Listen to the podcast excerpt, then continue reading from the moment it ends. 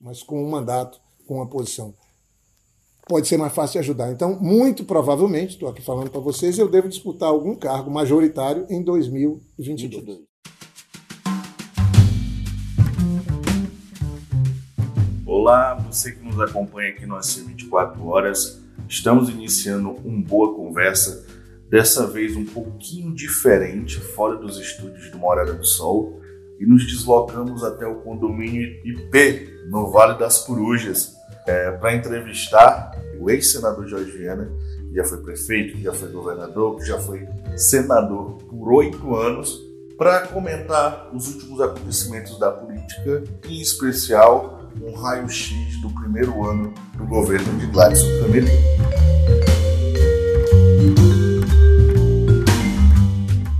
Às vezes, não, às vezes a pessoa quer saber, estou dando nada, estou fazendo, estou trabalhando. Não, exatamente. O, o, o, que que tá, o que que de antemão é. é... São Jorge aqui tá meu protetor. Tá São bom? Jorge, viu? Tira uma Tô de rosinha aqui, que é pra poder estar na paz. Sem aquela coisa do vermelho, né? Não, tô. tô não, Eu lembro das matérias da C24 de vermelho, Marcos aparece. De azul, de azul e aí começa a, a, a, não, ó, a teoria eu, da conspiração. Eu tô na paz, tô aqui de rosa, tá na boa. Te, é, é, é, recebo vocês aqui com o maior carinho na minha casa. Eu moro aqui eu tenho essa casa desde 85, são os primeiros moradores aqui do Vale das Cruzes, do IP, né? É um uhum. cantinho que eu gosto, tem pachuba ali, piso de madeira. É meu canto. Ali é a pachuba, ali onde eu faço meus peixinhos, as coisas. Uhum. E é com prazer que eu te recebo aqui. Claro. Senador, é, a, gente, a gente acompanha política, de noite, o senhor, queira ou não, respira isso. É, um, né, é o ar de quem trabalha nessa área. Um ano de governo se passou. O senhor já foi prefeito por quatro anos, governador por oito, senador por mais oito. E existe uma, uma insatisfação que ainda não existe um número exato, não existe uma pesquisa ainda assim para embasar, teoricamente, mas existe muita reclamação, assim, uma insatisfação. É, vamos dizer assim que existe um, um sentimento de decepção. O que está ocorrendo hoje? Que existe um ano de governo, um governo que prometeu mudanças, que prometeu muito e as não tá pessoas... tá entregando. e não está entregando. E um ano já se passou. Existe a promessa de que esse ano seria melhor do que o ano passado. Como é que o senhor está vendo, o senhor na sua experiência, esse formato? O que está acontecendo nesse governo? Olha, é, primeiro, depois do resultado da eleição, eu acho que nós fizemos o certo. Nós silenciamos todo mundo está tentando organizar sua vida e de nós o governo não pode cobrar. Ficaram só eles. Eles ganharam tudo. O governo federal, os mandatos todos, quase todos os mandatos é, Senado, é, todos, uhum. Câmara Federal também, na Assembleia, presidente, fizeram barba, cabelo e bigode. Uhum. Mas eu acho, passado um ano, evidente uma decepção da população muito grande. Algumas pessoas que fazem pesquisa têm me falado que o Gladys perdeu a metade do capital político que tinha, ou seja, esse movimento político deles hoje. Essa, ele, essa gordura queimou muito rápido? Ele, o vice-governador, e queimou do pior jeito. Não queimou para poder construir um trabalho, para vencer desafios. Queimou sem entregar nada. E acho que o Gladys está tendo muito mais dificuldade para suceder ele mesmo do que para suceder o Tião. O que é que eu estou querendo dizer com isso? O janeiro do Gladys de 2020 está sendo muito pior do que o janeiro dele de 2019, quando ele assumiu o governo. Isso é inexplicável. Em quais sentidos esse janeiro? Porque ele passou 12, 12 meses governando o Estado e agora, quando chega em janeiro, tem uma situação gravíssima de violência, insuportável, população com medo. Ora, ele é o mais importante aliado do governo federal, tem tudo na mão no Estado, e a situação piorou na área de segurança com eles governando em um ano. É nesse sentido. É como se o Gladys não consegue suceder ele mesmo. E agora ele vai reclamar de quem? Se em dezembro ele estava no governo e agora passou. Ah, mas é um, foi um ano.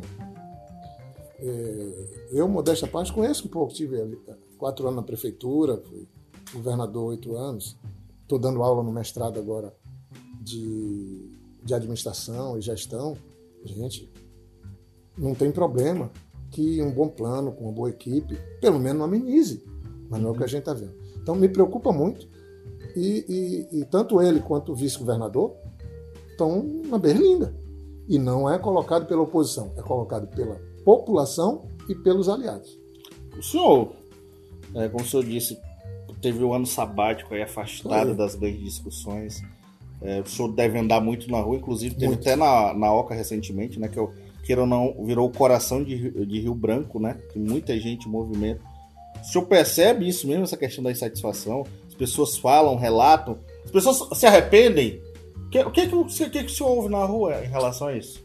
Rapaz, às vezes eu fico até perguntando. Eu acho que se a eleição fosse hoje, o Marcos ia para o segundo turno e quem sabe até eu ganhava o mandato do Senado, sabe? Mas isso, o passado é passado, né? É, mas o que a gente ouve, eu também atuo nas redes sociais, uhum. é quase um apelo das pessoas. Tipo assim, ó, fizeram uma punição com a gente, eu, eu fui, paguei uma conta, não, não sei quanto dessa conta era minha e quanto que era dos outros, mas eu paguei, não tenho remorso, não tenho nenhum ressentimento. Lamento que. O senhor reconhece que, de fato, é, a, a hora estava chegando em determinado momento? É, é, é, é, um ponto que o senhor reflete, tipo assim, não, foram 20 anos, temos uma conta a pagar ou não? O senhor acha injusto? É isso que eu queria entender. Na democracia não dá para achar injusto. É uhum. parte do jogo, ganhar ou perder. Uhum. O que, o que eu, eu lamento porque, por exemplo, se eu tivesse mandado de senador, numa crise dessa que o está vivendo, nessa loucura que o país está metido, eu acho que eu podia ajudar. Ajudar como? Ah, ajudar, independente, de, porque eu nunca fui de ficar fazendo oposição, jogando pedra. Eu tenho um extraordinário relacionamento com todo mundo em Brasília, tenho uma experiência de vida grande, volto a falar. Estou dando aula, inclusive, num mestrado conceituadíssimo uhum. na área de gestão e administração. Eu, particularmente, não tenho nenhuma dúvida, porque eu sempre acreditei nisso, com a experiência que o Marcos Alexandre é, acumulou no nosso projeto de governo, eu acho que o Acre estaria melhor com o Marcos Alexandre. Mas. Nesse quesito da segurança, assim, que a gente já tocou. Inclusive, no... inclusive nesse quesito, porque eu. É só lembrar, quando eu assumi o governo em 99, o Acre tinha 50 mortes para cada grupo de 100 mil. Basicamente tudo concentrado em Rio Branco. Nós uhum. reduzimos para 18. Uhum. Nesses últimos anos, o Tião enfrentou muitos problemas. Teve muita dificuldade. A criminalidade voltou a ser um absurdo com as questões das facções só que eu nunca imaginei que. Tem até aquela história que circulou na rede social, viralizou, do Gladys na, naquele programa dele, que ele falou: vou trazer o especialista. E aí põe o Rocha para dizer que ia dar um choque na segurança. O choque foi para pior, meu. E aí agora, eu, eu também não entendo como é que o governador faz uma reunião enorme, chama todo mundo e o, e o especialista de segurança que ia dar o choque nem na reunião apareceu. Qualquer desculpa é esfarrapada para mim. Perfeito. E como é que fica essa questão? Você falou assim, eu posso ajudar. Existe uma fórmula mágica? Existe um conceito? Existe o que que poderia ser feito nesse momento que o Acre vive de fato? Porque a gente já fez uns números, é, um levantamento breve. Quase duas mil pessoas já foram assassinadas nos últimos cinco anos nessa, envolvendo essa guerra de facções. É um número expressivo. É, tudo bem que existe, é, existe às vezes aquele, aquele, bloqueio que tem bandido matando bandido e as pessoas às vezes meio que abrem mão. Mas tem inocente também que morre, isso já foi provado.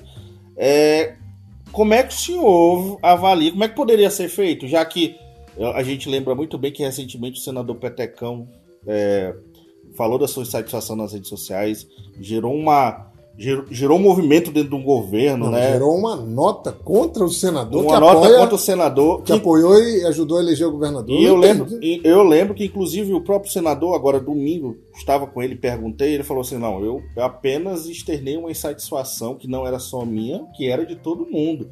O problema é que teve uma nota e isso gerou outros problemas.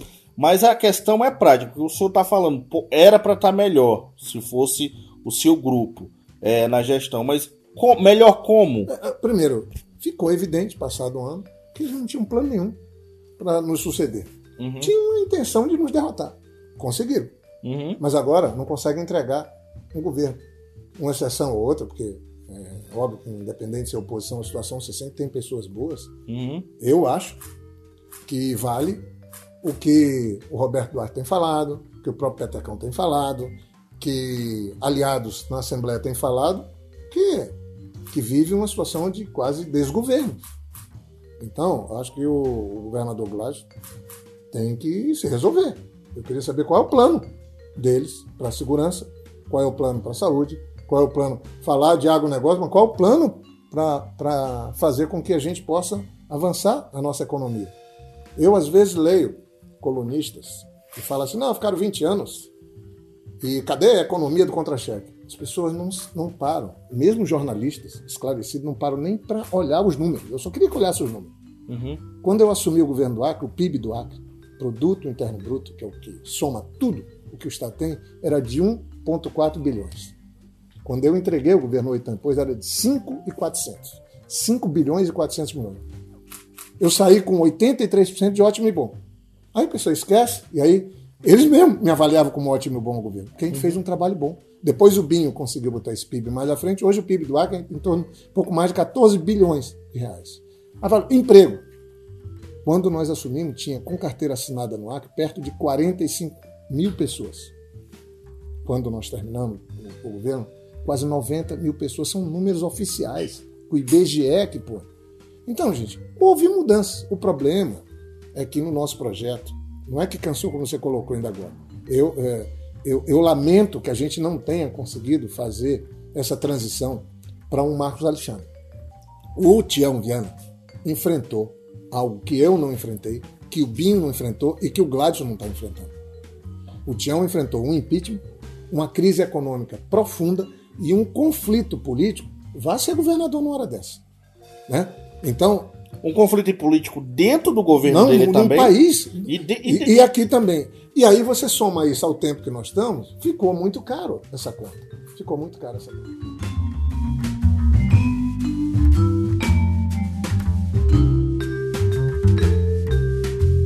Eu não estou aqui justificando os erros. Porque também se a gente não assumir erro, por exemplo, eu particularmente acho que o PT, em 2005, já deveríamos ter feito uma repaginação, repactuação. Os partidos não é que é o PT, os partidos estão desmoralizados hoje no Brasil. E isso desmoraliza a política, porque sem partido não tem política. Isso é muito ruim. Por isso que a gente tem um governo Bolsonaro. Uhum. Se os partidos tivessem superado suas crises, se modernizado, se atualizado, repactuado seus compromissos, não tinha tido governo Bolsonaro.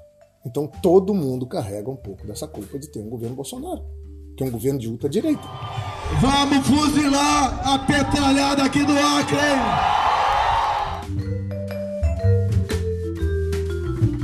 O PT é responsável por a criação do Bolsonaro? Todos são, inclusive o PT, todos os partidos, porque, óbvio, óbvio que, que, que todo mundo tem uma. Isso se reflete também no Acre? Se reflete no Acre. Aqui a, ele foi muito a criação de um, de um Gladson Cameli, que apenas não, foi Gladson, senador por duas vezes. Eu não misturo vezes. as duas coisas, porque o Gladson, inclusive, começou a carreira política dele junto com a gente. Perfeito. A mesma coisa o Petecão.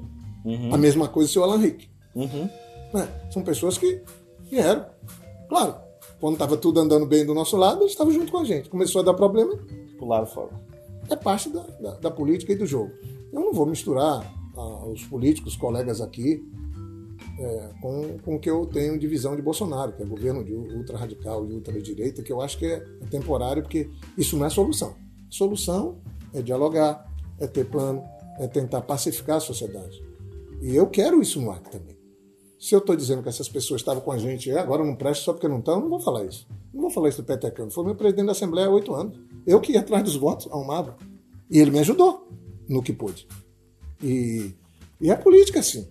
Agora, eu não tenho revolta, não tenho nada, porque eu estou sem mandato, pô, mas eu já ganhei tanto. Eu fui prefeito, governador, oito anos, senador. Agora, eu acho que eu tenho obrigação de tentar ajudar o Acre mais à frente. Isso eu quero fazer. Como é que o senhor pode ajudar o Acre? Boa pergunta. O senhor é candidato em 2020?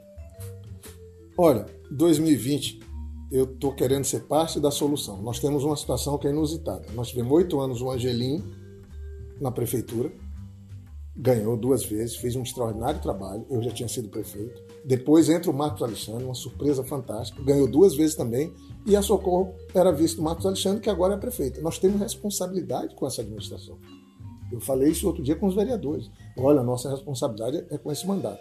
Só que agora é o PSB, é a Socorro que está lá e o Marco saiu, nós perdemos. Então, nós temos aí um desafio de procurar um, um caminho para de, de, como trabalhar é, é, essa situação. É, eu vou, vou falar aqui para você. Essa semana mesmo, eu tive uma boa conversa, eu, o César Messias, que é o presidente do PSB, e o Marcos Alexandre. Qual é? Se a gente não sentar não, com calma, não se entender, mesmo que na hora H tiver que ter duas candidaturas, mesmo que na hora H tenha que fazer um movimento para cá, mas combinar, nós temos esse tempo todo junto. Não é agora, não é possível que a gente não tenha um bom senso trabalhar. Então, é nisso que eu estou apostando, em 2020. Aí, se tu quiser mais saber, assim, óbvio, eu tenho muito respeito pela Socorro, né? Sempre tive. Acho como que ela está tá, tá fazendo é um bom trabalho. Eu entendi. Mas, assim, se você me perguntasse qual é o teu sonho, meu sonho era que o Angelino fosse candidato a prefeito. Ele foi o extraordinário prefeito. Agora, isso não significa nenhum gesto meu contra socorro. Eu estou falando do meu sonho para 2020. Mas, Mas, por enquanto, o Angelim fala, eu não não estou disposto, botou uma nota outro dia. Nós vimos que, que existe, é, até a, a, prefeita, através do Luiz Carlos Moreira Jorge, publicamente, né, é, externou uma situação que o senhor estaria meio que é, fazendo um, um jogo de controlar os vereadores para tentar não nada, jamais. É, depois, eu, eu, a gente sempre percebeu que o senhor tinha sempre um acesso à prefeita. Depois daquele dia, daquela nota do Luiz Carlos Moreira Jorge, o senhor voltou a falar com ela? Não, Como não é que tá a relação de vocês? Não, não tenho falado. O César até mesmo também, que ele também não tem falado. Ela está cuidando da prefeitura como sempre cuidou. Né? Eu sou a pessoa que, talvez, dos parlamentares, o que tenha mais colocado emendas. Ela mesmo falou outro dia, quando eu tive com ela, né? Ela disse, Mas antes, antes da, antes sim, da confusão. É claro, eu não posso. Cara, eu não tô, eu não, não nomeei ninguém, não estou atrás de cargo para ninguém. Eu tenho uma coisa que eu sempre defendi. Eu acho que o PT precisava ter tratado melhor suas lideranças. Eu sou defensor.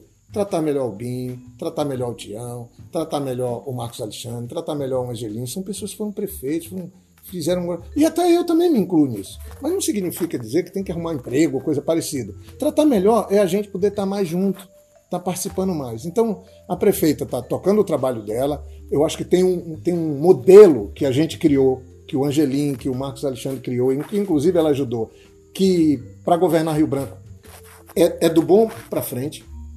Eu acho, do bom para frente, porque tem um jeito de, de, trabalhar ali com pessoas competentes na prefeitura, pessoal que sabe fazer as coisas. Se for na censura, você encontra isso. Se for em qualquer área, na educação, qualquer área, você encontra pessoas. Nós criamos isso. Estamos governando há 16 anos a prefeitura. Há 16 anos.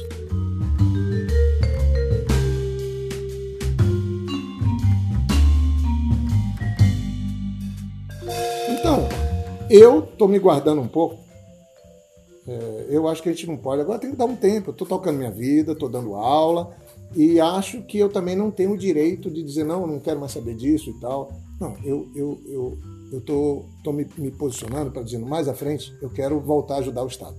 Como é que se ajuda? Se ajuda sem mandato, ajuda, mas com um mandato, com uma posição pode ser mais fácil de ajudar. Então, muito provavelmente, estou aqui falando para vocês, eu devo disputar algum cargo majoritário em 2022. 22. O que? Não sei. Vamos prestar atenção, vamos ver como é que estão as coisas. Mas eu quero ajudar, porque o AC já me deu muito. Eu quero retribu seguir retribuindo. Não, não, existe, não existiria um específico, se seria Senado, se seria, seria majoritário. Governo, não. Só tem, cara, o governador, o senador, mas isso aí, uma eleição majoritária, uma candidatura majoritária, ela tem que ser fruto de, de algo que vem das pessoas.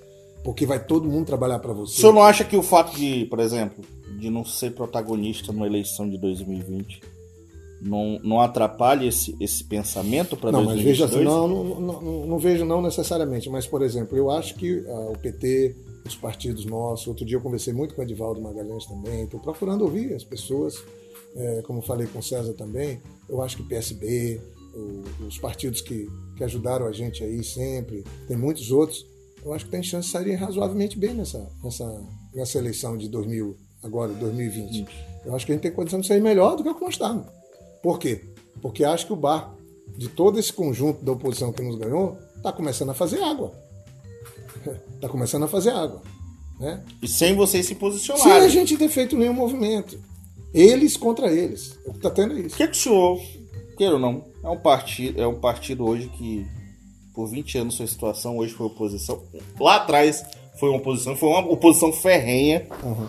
Qual é a tua visão? Como é que o PT deve se comportar nesse período? Aliás, os, os remanescentes da Frente Popular, a Frente Popular ainda existe? É isso que eu queria. Não, a Frente Popular que nós criamos, que fez aí, que tem um legado, tem uma história, tem também as falhas, eu acho que essa não existe mais. Nós vamos ter que criar uma... Eu, particularmente, acho que nós temos que começar a trabalhar para criar um outro movimento. Um outro movimento político que possa pegar tudo de bom que a gente fez, valorizar, é um legado, todos os nossos governos deram contribuição. Fui visitar a Coca.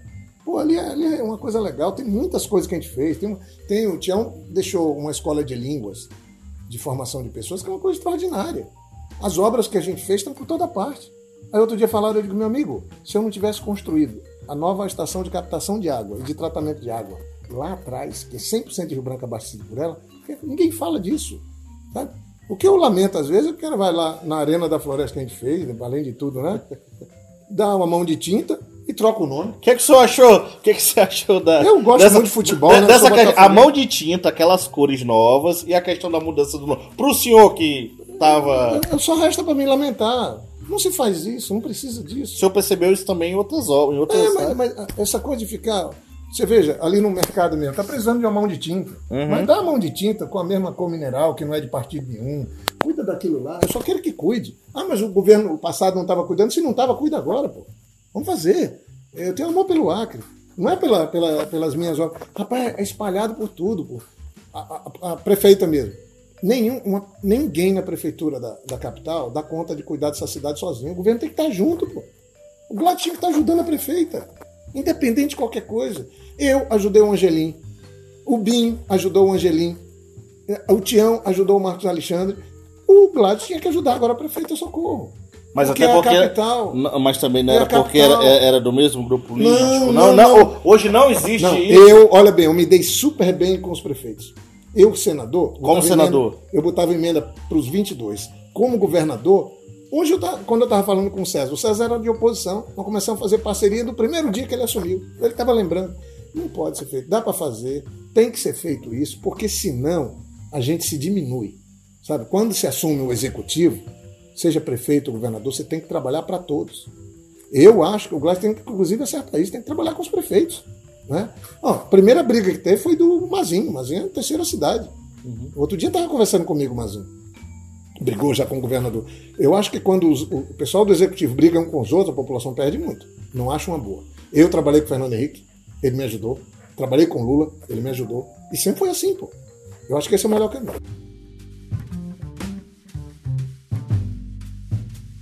O senhor disse que é, prega essa questão da união, porque sempre teve junto. É, né? É... E, e, se não der certo, primeiro intenta estar tá todo mundo junto. Mas quem tem que, eu acho que agora, quem tem que dar a palavra, sinto muito, não é cobrança de nada, é quem está governando. Óbvio. Por quê? Porque a gente respeita, é a pessoa que está é, responsável aí por, por toda essa confusão de gente, trabalho todo dia. A prefeitura é uma coisa trabalhosa. Uhum. O César, a prefeita, o PSB, eles têm que chamar as reuniões, conversar, só isso. Se conversa, não fica ruim. Tudo que é combinado sai barato. Só isso. Agora, se o combinado é de ter a prefeita como candidato, pode ser. Por que, que não pode ser? É. O, o combinado é a, a, a, gente tem um candidato, o PSB tem outro, combina. Tudo, tudo é possível combinar. A eleição é de dois turnos. Agora, isso como consequência de uma boa conversa. Mas o que eu acho que está faltando são boas conversas. Senhor não acha que uma candidatura do PT acaba anulando a da Socorro Não, eu não, eu não posso achar nada, porque eu acho que primeiro tem que conversar. E aí eu estou dizendo, também não pode querer conversar com o prefeito, já dizendo que ela não pode ser candidata. Perfeito. É um direito dela ser candidata.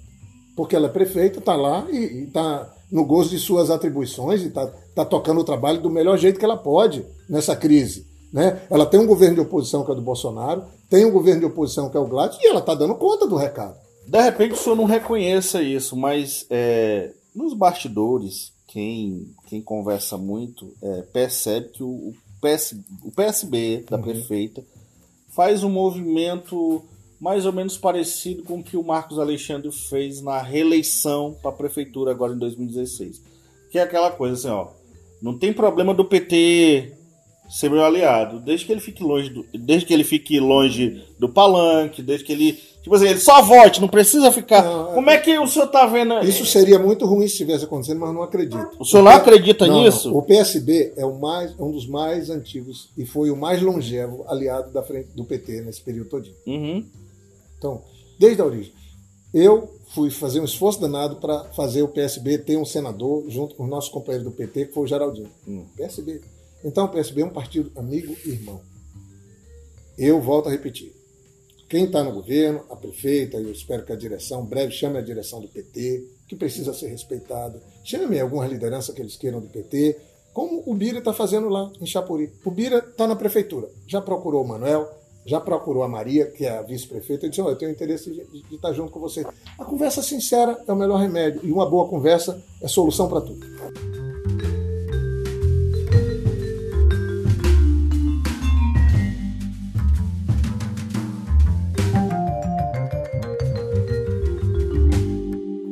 Mas vocês estão, assim, numa situação, claro, né? o senhor não pode responder pelo cesário, mas numa eventual, de fato, lança, tipo assim, não chegar num consenso. O... Não, o que está tendo agora hum. tem uma nova legislação hum. que ninguém está fazendo conta, que ela impõe determinadas coisas. Por que, que você acha que o PMDB está com candidato, que o Petecão está feito doido? O pessoal fala do PT, mas atrás de gente do PT para ser candidato pelo partido dele, querendo tirar. Então é engraçado isso, né? Uhum. Então, então, do nosso lado tem gente boa. Mas por que, que todo mundo, porque o PMDB tem candidato, por que, que o, o Rocha tem candidato, por que, que o Petecão quer ter candidato, por que, que o Gladys está atrás de ter candidato, agora fazendo pesquisa o PP? Porque a legislação impõe, fim das coligações, que os partidos precisam ter candidatos e chapa forte para vereadores se quiserem sobreviver. Para os partidos pequenos, essa legislação foi feita para eliminar alguns partidos, uhum. ou eliminar os partidos pequenos. Mas isso não, não significa que não dá para dois partidos amigos e companheiros sentar primeiro. Então, primeira, para mim, primeira, primeira item é tentar ver. Tem como a gente estar tá junto? Se olhando, pensando e conversando, dizendo não, é, não vai dar, combina inclusive como é que vai estar tá separado, porque tem um segundo turno. Não então, dá, então não dá, por exemplo. Querer romper hoje, hoje o, o, rompimento definitivamente não, não existe. Eu, se fizer, o senhor não trabalha não, pode, com isso. Pode até acontecer, mas sou totalmente contra, porque isso aí é antipolítica. É conversar, conversar e conversar com um objetivo. Nós temos, volto a repetir, nós temos responsabilidade com essa gestão até o final do ano. E, e o Marcos Alexandre, que para mim é um dos maiores eleitores dessa eleição, é o Marcos Alexandre, o Angelim, sabe? Porque é um mandato que ele foi reeleito que está em curso. Eles têm peso na hora de pedir voto. Mas óbvio que tem. O seu irmão tem São peso? muito respeitados. Como? O seu irmão tem Certamente peso? tem. Certamente tem, mas eu tô, eu tô botando o Marcos Alexandre e o Angelim na frente de qualquer um de nós. Uhum. Numa eleição municipal, são os dois maiores eleitores daqui. E eu volto a repetir aqui, sem nenhum problema. Se alguém perguntasse, pô, Jorge, se tu pudesse fazer. Angelim, por que, que você é hipócrita? Angelim seria meu candidato. Né? Isso aqui não é nenhum desrespeito a socorro nem nada. Aí vai dizer, mas então socorro não pode. Não, socorro pode. E, e se ela tiver intenção, ela deve ser candidata. Porque está fazendo um trabalho, tem uma equipe. Pô, tô, é, é uma coisa bacana a gente servir o serviço público. Então, para mim, eu estou na paz nisso, uma, uma absoluta paz. A gente estava falando em equipe. É, em vários momentos, tanto na prefeitura como no governo, o senhor teve seu time. Foi o, o técnico escalou o atacante, o zagueiro, o goleiro, todo mundo lá tinha, tinha uma formação, cada um tinha uma função e que a, existia a questão, a culpa não era a, a culpa era sua se algo desse errado, não, é, não, era mais ou menos assim que um técnico faz? Ele absorve a, a as demandas para si, tipo, a responsabilidade é minha, o senhor assumia isso? Eu, hein? Eu digo assim, por exemplo... Não, não, vou te falar, não, não é bem assim. Não é bem assim? Não, quando, quando você faz um time e escala bem um time, treina bem um time, é um time. E, é um time. E... O, você põe o cara na lateral direita, um cara melhor do que você, muito melhor do que você. Põe no gol, o melhor que pode ter. E quando dá errado, todo mundo tem um pouco da culpa, e quando dá certo, todo mundo tem um pouco da vitória.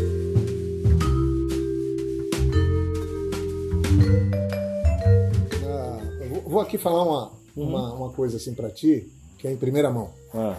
Você sabe que eu tenho, você me acompanha, eu tenho um Twitter, que tem 60 mil seguidores, tenho o Instagram, é, tem acho que 17 mil seguidores, e tem um Facebook com cento e poucos mil seguidores. Óbvio, né, que esses números são. É, e eu procuro é, falar das minhas coisas, do meu cotidiano, é, também às vezes dar uma opinião sobre uma coisa ou outra. Eu agora estou aqui estou informando pela primeira vez, talvez agora em março, passado uhum. o carnaval, uhum. eu devo ter um, um, canal no YouTube. Mais é um, um outro público. Você vai muito para meninada. E esse canal do YouTube, meu, meu para mim me comunicar mais, falar um pouco como eu já faço nos outros. E o primeiro entrevistado vai ser o Bim, quando, quando estrear. E a gente vai estar conversando sobre como formar equipe para governar, a importância de formar, do planejamento estratégico. Nós fizemos isso na prefeitura. No primeiro programa, o Binho a gente vai estar contando, porque lá não é para a gente ficar xingando ninguém, nem botando defeito no governo de ninguém, nem no trabalho de ninguém, mas para a gente dividir um pouco a experiência que nós tivemos de governo. Quem sabe um candidato a prefeito, quem sabe um candidato a vereador vai, vai ver alguma coisa, colaborar, porque nós vamos estar falando só de educação, como é que foi nossa história para organizar. Então, eu dou muito valor a planejamento, a formar equipe, e acho que esses são dois problemas do atual governo, desse grupo que está aí eles não têm é, um plano e eles não têm uma equipe que funciona, quem está dizendo isso é o próprio governo. Não, tem ninguém de destaque desse governo que tu vê? Não, não, esse... não tem, até falei ainda agora, sempre tem, mas eu não quero, eu, eu, não quero entrar, eu não quero entrar nesse mérito. O que eu acho terrível é algo que na minha época não acontecia. Ó, por exemplo, não estou dizendo que não pode ser feito. Até no governo do Tião isso aconteceu de certa medida. Quando eu fui candidato, quando eu fui governador e quando eu fui prefeito, ninguém que trabalhava comigo era candidato a nada. Nós estávamos ali para governar e eu falava para os políticos, deputado federal, senador é, e, e, deputado estadual, digo, nós estamos trabalhando para vocês, tra trabalhando para a população. Mas aqui, então, secretário era secretário, executava um plano, trabalhava para todos os, os parlamentares da nossa base. O pessoal se reelegia, o pessoal crescia e nós, o governo estava descontaminado. Eu acho um desastre. Primeira coisa que o, que o governador fez foi dar um pedaço do governo para cada deputado federal, para cada político. Não foi nem para os partidos, foi para cada político. Isso é um desastre. Aí Inclusive, existe uma reclamação pública do MDB, que é um aliado. Eu só estou falando isso porque isso foi imprensa. Eu digo, mas isso é um desastre. É como você botar um time com 11 jogando um contra os outros. O adversário vai fazer gol. Eles estão. Um time dele joga contra o outro. O pessoal da saúde leva burdoada do pessoal do outro lado. O pessoal da segurança leva burdoada do. E, gente, isso. Agora, isso para a população é terrível. Para a população é terrível. E muita troca. Já trocou três vezes o comandante da PM, já vai ter que trocar de novo. Aí troca secretário demais, volta a saúde, troca o líder, volta o líder, vai de novo. Gente, isso passa uma insegurança danada. Então, fica meio que uma bagunça. E como é que arruma uma bagunça dessa? Sei, só com eleição. Só com eleição? É, outra eleição. A gente, tava, a, a, a, gente percebe, principalmente nas, nas, suas redes sociais, que o senhor sempre se reúne com o Marcos, com o Angelim, com o Binho. Faz questão de. Até Outro colocar. Dia eu começava com o Manso. É, eu... Tem um cozidão aqui.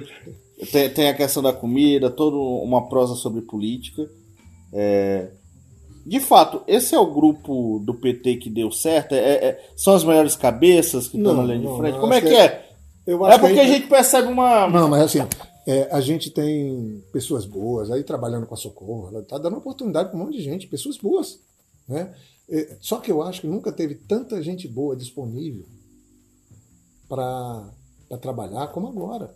Foi um erro aquele negócio de despetizar funcionários qualificados, gestores públicos foram jogados de lado, eram eles que sabiam fazer, e aquilo ali não era gente do PT, não, era gente do governo. Aí os caras não sabiam nem fazer pagamento. Né? O que eu estou falando, quando eu converso muito com. São pessoas que foram governadores, foram prefeitos, pessoas que viraram líderes. E, e a gente se encontra. E olha, eu, eu afirmo a você, não é por lamúria, não é por nada, a gente se encontra para lembrar as coisas boas que a gente já fez, para pensar como é que mais à frente a gente pode fazer algo para para melhorar também. Então, tem, tem um clima muito bacana. Eu, eu, eu, acho que talvez o maior exemplo de todos é o Marcos Alexandre. Sabe? Esse cara é um monstro. Porque ele, ele, ele consegue estar em paz, estar na boa, com humildade. E eu falei para a turma, falei, vamos aceitar ser humilhados, cara. Não tem problema, isso a gente fica melhor. Isso, a gente vai ficar melhor como pessoa se a gente for resiliente passar por esse período. A gente, a gente tem que tirar lições disso. Fomos agora na festa do PT dos 40 anos em Brasília. Foi tão lindo lá, cara. Fui tão bem tratado por todo mundo. A Fernanda fez uma festa fantástica. Aí você vê, nós estamos na oposição, nós estamos aí, e a prefeita mais bem avaliada do Acre é a Fernanda. E o Bira está lá também, entre uns, que é do PT. Então, olha, nem tudo está perdido. Acho que a gente tem que ter esperança. E, e ao mesmo tempo, temos que está é, tá preparado para tirar lições dos erros que nós cometemos, que não foram poucos, mas principalmente, cara, de reconhecer que a gente fez muita coisa bacana em todos os municípios que a gente atuou e no estado também. O senhor fala muito, assim, muita veemência o nome do Marcos Alexandre. É... Porque eu gosto muito dele, a gente. É, a, a, gente fica aqui na, nessa situação, o senhor já falou, né? Que tem, existe o interesse, a intenção de disputar um cargo majoritário. E o Marcos para 2022, o que, que o senhor conversa com ele?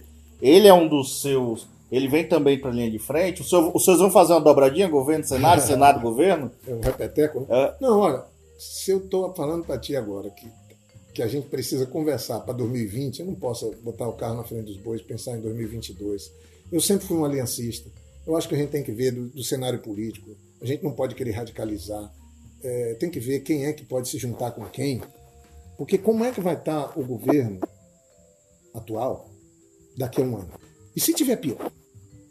Se tiver pior, doutor, daqui um pouco vai estar juntando até quem não se gostava muito para ver se salva, né? ver se salva alguma coisa.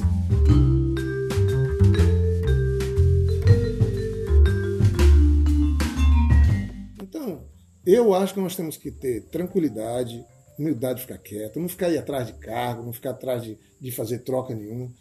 É, resilientemente aceitar o papel que a gente tem. Agora, eu acho que está na hora do PT, dos nossos parlamentares, fazer oposição nesse segundo ano, mas uma oposição que eu diria materializando as coisas. Se vocês do site, seja no AC, dos outros, estão dizendo que está tendo farra de, lista, de, de dispensa de licitação na educação, está tendo farra de dispensa de licitação na, na GEAC, na saúde, nós temos eu acho que o PT, os parlamentares têm que entrar com representação no Tribunal de Contas, no Ministério Público e pedir apuração. E não sair chamando o pessoal de corrupto, mas apurar se está tendo corrupção. Porque isso pode ser bom para o Gladson, pode ser bom para o governo. Agora, eu acho que também é, esse negócio de governador ficar dentro de avião e vice-versa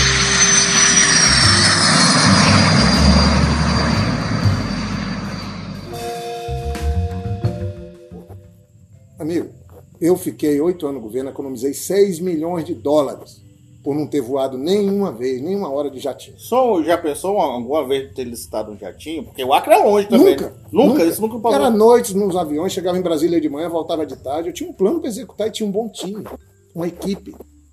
Pô, teve, na época para trás, tinha tido governador que usava, eu não tenho nada, não estou aqui falando. Pô, cara, brigaram tanto pelo estrelão, pelo helicóptero, já foi. Está quebrado. Já foi.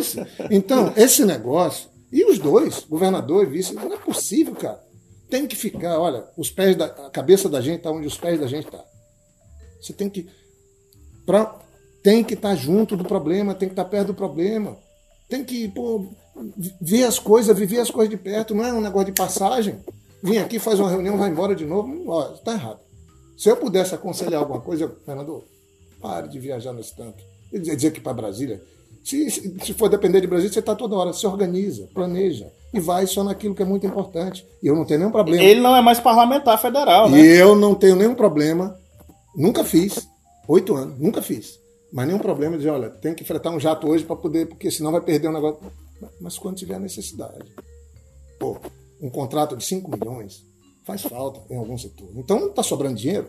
Como é que é isso? E sobre aquela, aquele argumento que foi usado na campanha, que foi usado até, até no, em vários momentos no, no início desse governo sobre é, dinheiro tenho, que falta gestão. O que, como é que o senhor analisa essa afirmação que diversas vezes saiu da boca do próprio governador? Eu mudo um pouco essa fala. Eu acho que falta um pouco de dinheiro, porque precisa ter mais dinheiro, uhum. mas segue faltando muita gestão. Gente, falta dinheiro, falta gestão e falta equipe. Não pode, ninguém vai. Para ganhar campeonato tem que ter time. Cada um cumprindo seu papel harmonicamente, um passando a bola para o outro e não tirando a bola um do outro. O que eu estou vendo aí é uma bagunça. É uma bagunça. Não sou eu que estou dizendo, é o que eu leio nos artigos que vocês escrevem, nas colunas dos sites. Né? O pessoal dos aliados falando que é uma bagunça, que ninguém se entende. Por falar nessa questão dos aliados, o senhor mesmo citou o deputado Edivaldo Magalhães como presidente da LEAC, o doutor Petecão. É, a gente percebe que existe um governo, uma crise dentro do parlamento, que é, às vezes ela é velada, às vezes ela é exposta demais. O senhor já foi governador, sabe é, como é que o senhor está vendo esse movimento? Uma, uma essa, essa, assim, não existe uma união, existe uma base, teoricamente são de 17 deputados, mas numa base que não é coesa, uma base que não é. é, é olha, me preocupa muito é, Aí, eu, de novo, eu estou recorrendo aos diálogos que eu tenho com gente que apoia o governo. Uhum. Eu converso com gente do PMDB, eu converso com gente do PSDB, eu converso com gente do PSD, eu converso com gente do PP. Eu sinto que em volta tem uma espécie de uma rede de intriga. Todos têm um consenso. Uhum. Todos têm uma preocupação com o vice-governador. Dizem que ele está montando um esquema, que vai ganhar, quer ganhar a prefeitura e depois vai dar um, uma bola nas costas do Gladys. A conversa deles. A conversa deles. E que contra isso todos vão se juntar. Isso é muito complicado. É, é muito complicado, porque está evidente que tem grupos muito bem formados. Volto a repetir, no dia que eu vi o governador dizendo que um deputado jovem, que pré-candidato a prefeito do PMDB, era inimigo, PMDB, que é base do governo, hum. e que o senador Petecão, que é do PSB, uma liderança importante deles, do lado deles, era adversário, eu falei, tem alguma coisa muito errada.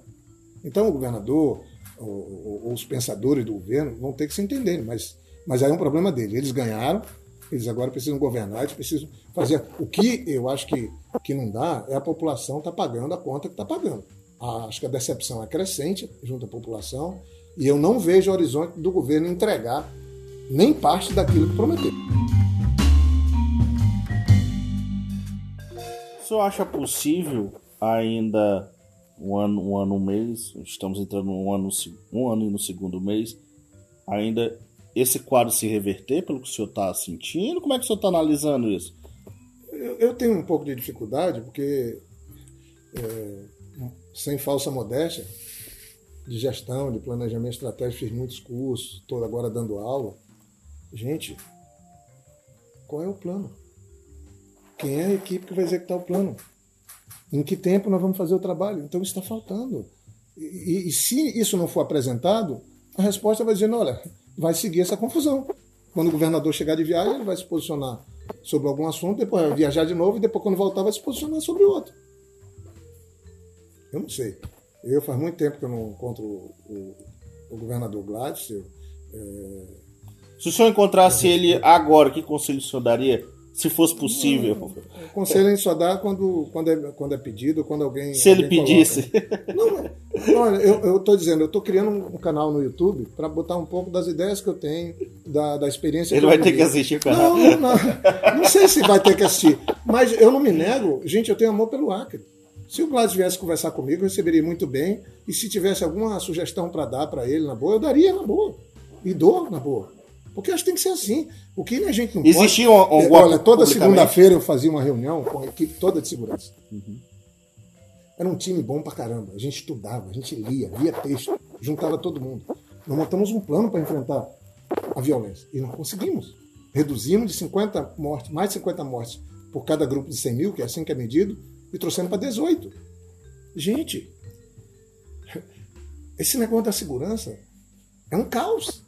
Isso aí não se resolve com, com, com mimimi, nem com, com, com dirigente, ou falando, botando culpa em imprensa, alguma coisa. Saía é todo mundo junto com um bom plano para enfrentar essas organizações criminosas.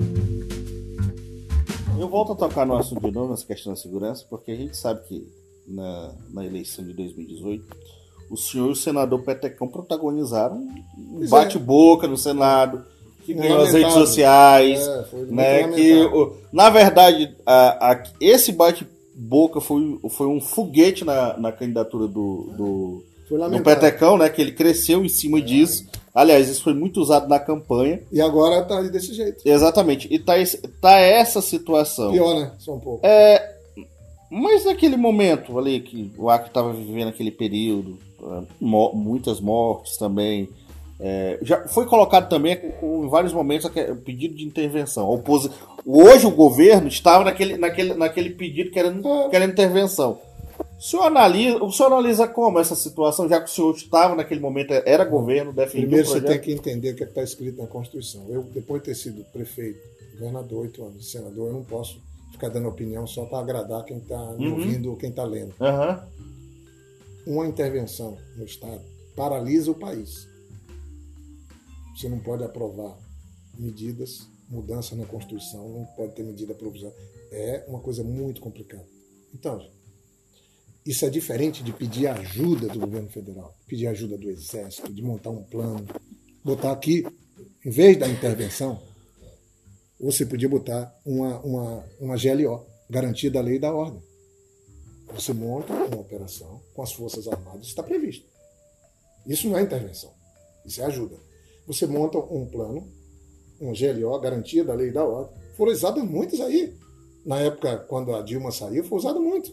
Até vulgarizaram isso. Usaram lá no Rio. Uhum. Isso é diferente. Quando o Rio faz... não foi uma intervenção na segurança. Não teve intervenção. Teve não, intervenção. Rio teve a intervenção. Uhum. Eu estou falando de GLO. Perfeito. Uma ação de garantia da lei da ordem que a Constituição prevê, que aí você põe por conta do Acto de Fronteira. O governador Tião Viana fez uma medida interessante aqui. Ele trouxe todas as autoridades do país ali no hotel, aquele hotel do Monteiro, uhum. e falou o seguinte: ó, eu não estou dando conta, isso aqui é uma fronteira e tudo mais. Tem que pedir ajuda, tem que ter humildade, mas não é chegar lá e dizer, diga aí alguma coisa e faça. Não, você monta um plano. Nós temos bons policiais aqui na Polícia Civil, bons, bons elementos na Polícia Civil, temos bons elementos na Polícia Militar, temos gente também competente ali no Corpo de Bombeiro, temos gente boa no Ministério Público, temos gente boa no Judiciário. Agora, Ninguém chegar aí e ficar dizendo que a culpa é do judiciário que está soltando, aí não está querendo resolver. Todos, todos vão precisar um dos outros. Então, para mim, é, mesmo o pessoal da oposição, claro que tem um apelo à intervenção. Gente, mas a Constituição estabelece um monte de regras.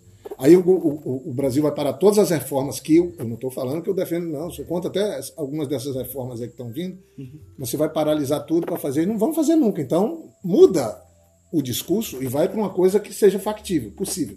É, a GLO seria um. GLO, garantia da lei, uma ação de garantia da lei da ordem, traz o exército, põe as Forças Armadas junto. O senhor já foi governador, existe uma dificuldade para fazer isso? É um, como é que é o, não, esse processo? Tem, não, isso aí tem que ser o governo federal, o Ministério da Defesa, aí traz e, e você põe uma, uma ação dessa. Entendi. Então tem que ser provocado lá em Brasília. Ir atrás, mostrar a gravidade da situação, assumir que não está dando conta da situação e aí sim, nisso o pessoal da oposição tem razão, não está dando conta. Mas a solução da intervenção, ela não é execuível, não vai acontecer.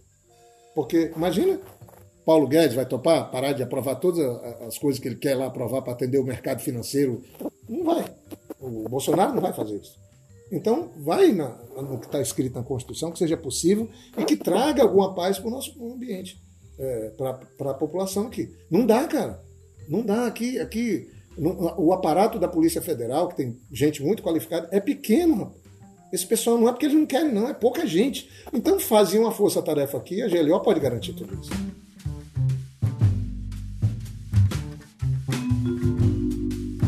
esse governo de fato não decolasse, de fato, essas, às vezes essas, é, essas previsões, né, ruins que possam acontecer vocês vão estar preparados aí para dar, um, dar um recado? O que que, que, que o, o pessoal que, que acompanha, que aliás, às vezes tem até certa, certo receio do PT, tem, tem um bloqueio com o PT, mas tem uma abertura com o Jorge Viana. O que, que essas pessoas podem esperar em relação a isso? Bom, primeiro assim, eu, eu de fato, é, graças a Deus, meu diálogo é de A a Z, não importa que classe social, é, sabe? É, ou, talvez um dos confortos maiores que eu estou tendo, é, é, onde eu vou, seja no mercado, no supermercado, na rua, em qualquer lugar, é, ou correndo, eu sou corredor de, de, rua, de meia maratona, de maratona, é, é muito bacana esse, esse, carinho, esse acolhimento, né?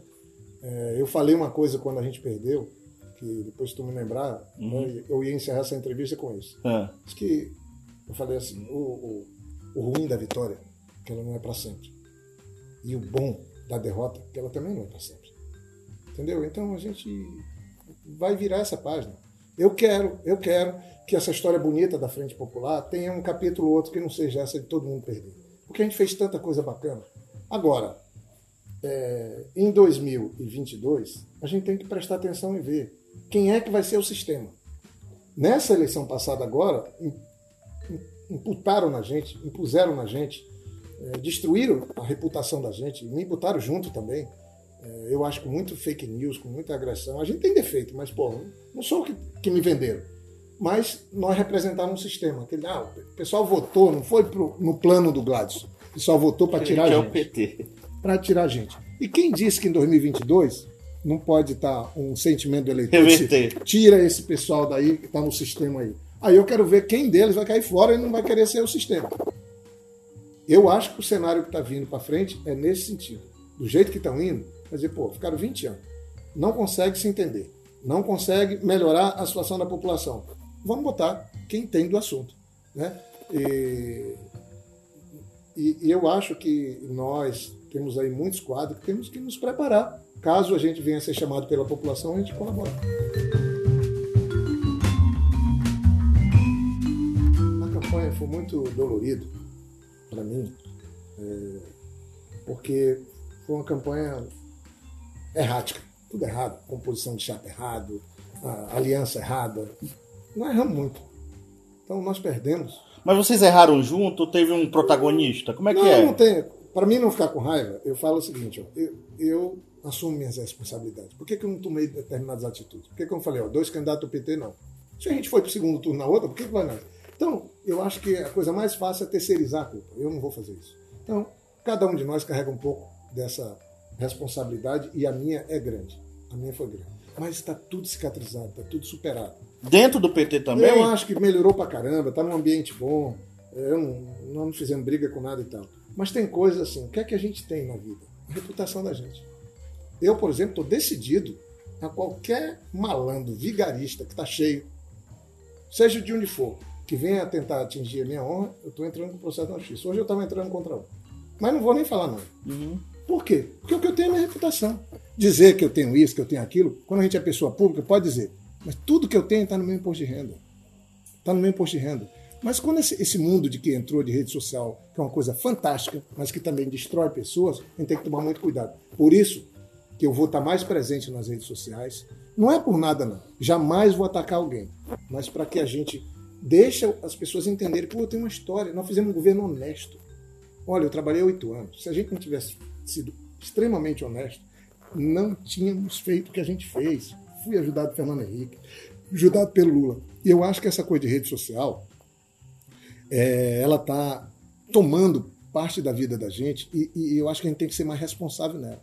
Eu jamais vou fazer coro Aqui estou fazendo, espero que o pessoal não fique chateado aí do governo, se ficar também, eu não estou fazendo crítica aqui para piorar as coisas, não. Eu estou fazendo observações que eu acho que se eles corrigirem, eles vão acertar mais. Eu, eu sou morador de Rio Branco, eu sou morador do Acre, então eu quero o melhor para cá. Agora, eu também estou na política. Eu tenho responsabilidade com, como, como uma das lideranças da Frente Popular com um monte de gente. Então, eu acho que a gente tem que. Nós erramos muito também em rede social, nós deixamos as, as, as versões, é, os fakes, falsearem o que a gente fez e, e, e, termina que tudo de bom que a gente fez também se perdeu. Mas nunca é tarde para a gente repor. Eu, eu, nesse canalzinho que eu vou fazer, e nas minhas redes sociais, vou começar um processo de memória para botar. Essa semana, quando eu fui na OCA, que eu falei, elogiei o Binho, nossos governos, foi tão bacana trazer um pouco da memória, porque aí, tomara que o governo, em vez de mão de tinta e mudar nome, comece a se inspirar e também façam coisas legais que fiquem marcadas na, na vida da, da, das pessoas, na história. Fiz coisas lindas aí. Então é isso, mas no mais, tô, tô na paz. E o Lula hoje, o contexto? Eu tive, contexto com ele, eu tive com ele há uma semana atrás, conversando. Eu lamento muito, né? Fiquei contente dele agora tá indo ter se encontrado com o Papa, né? Sim. Mas é, eu lamento porque, vamos ser sinceros, quando o Lula saiu, ele era endeusado por todo mundo o Acre aqui nós, nós melhoramos muito. Aí porque teve problemas, porque deu, deu errado depois de 2014, aquela eleição, a reeleição da Dilma, a crise começou ali, afetou o Tião aqui, afetou Dilma lá. Vamos, vamos colocar. Aí você pega e mistura tudo. Eu acho que a história haverá de fazer justiça com, com Lula. Isso não tira os nossos erros. Quando a Dilma estava lá no segundo mandato, o cara saiu de lá do ministério que era o dono, quem estava lá era a turma que depois ficou com o Temer uhum. e que agora apoia o Bolsonaro. O cara saiu de lá para votar no impeachment dela. Então, nós é que estamos errando. Então, acho que o PT precisa. Eu acho que nós ainda não fizemos. Nós precisamos tirar lições dos erros que cometemos durante o nosso período, corrigir isso, assumir, repactuar compromisso com a população e valorizar tudo de bom que nós fizemos. Se a gente acertar isso, vai vir um sonho de volta. O, o Lula seria a, a, a grande solução para é, essa questão do Bolsonaro, que o senhor até disse que é temporário? O que nós estamos vivendo hoje no Brasil é uma coisa terrível. É, não é só tirando direitos, mas é, é uma coisa que tá, o Brasil está empobrecendo. Ah, isso é gravíssimo. E, e, eu, sinceramente, acho que ou a gente tem políticas que melhore a vida dos mais pobres, da classe média, como nós já tivemos, inclusive na época do Lula, ou então esse país pode ficar ingovernável. Isso já aconteceu com o Chile, que agora está mudando a Constituição, lá onde Paulo Guedes fazia, mudando a Constituição para resolver esse problema, estourou na Colômbia. Na Colômbia, são países ricos, uhum. que agora estão vivendo uma situação de pobreza da população. Eu tenho muito medo disso acontecer no Brasil, a gente ter uma piora. Eu não estou vendo ainda um horizonte melhor. Eu acho que nós estamos vivendo no Acre, no Brasil, um agravamento dos problemas. Não é o que eu quero. Eu tomara que a gente encontre um jeito da gente começar a vislumbrar, a gente a sonhar com dias melhores para todo mundo. Aí tu vai dizer, então quando é isso? Na democracia, só depois da próxima eleição.